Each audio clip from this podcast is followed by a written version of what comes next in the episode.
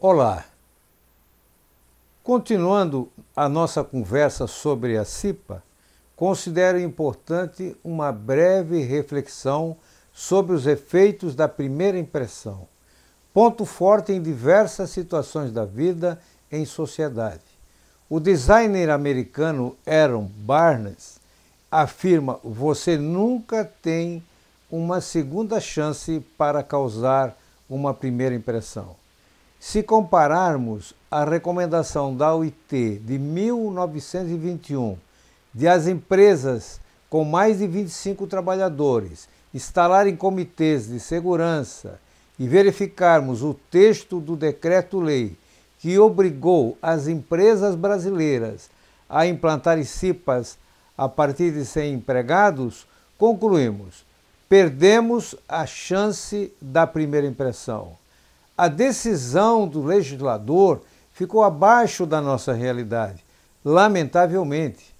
Em junho de 1945, o decreto-lei foi regulamentado por uma portaria do Departamento Nacional de Segurança e Higiene do Trabalho do Ministério do Trabalho, que oficializou a exigência da CIPA ser constituída nas empresas com mais de 100 empregados.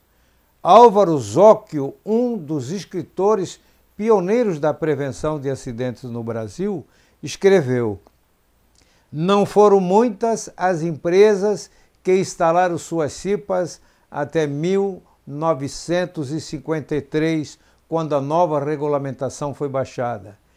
O insucesso dessa primeira medida pode estar localizado nos seguintes pontos: imaturidade dos empresários para entender a inteligência da CIPA, ser obrigatória a indicação do sindicato pelo menos de três membros para completar a comissão, sendo que os sindicatos tinham participação frágil nesse particular.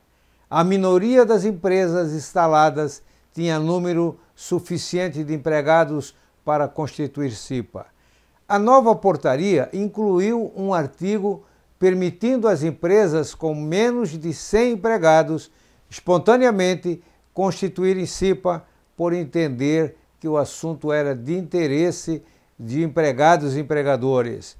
A terceira regulamentação da CIPA, no ano de 1968, trouxe em sua introdução preocupação com os prejuízos provocados pelos acidentes horas de trabalho e diminuição de produtividade.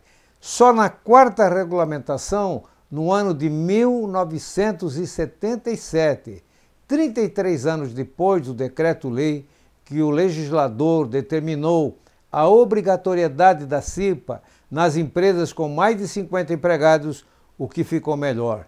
A portaria número 3214 de 8 de junho de 1978, revogou as portarias anteriores que tratavam da CIPA.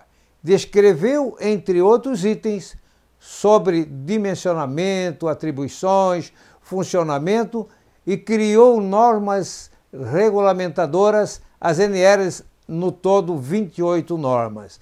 Na realidade, por falta de experiência e visibilidade, o legislador inicial não acreditou nos motivos da recomendação da OIT e fez o que fez. Lamentavelmente, seus efeitos se arrastam até os dias atuais, conforme irei mostrar para você num outro episódio. Tenha certeza, os cipeiros somam milhões de trabalhadores e são peças-chave na redução de acidentes de trabalho.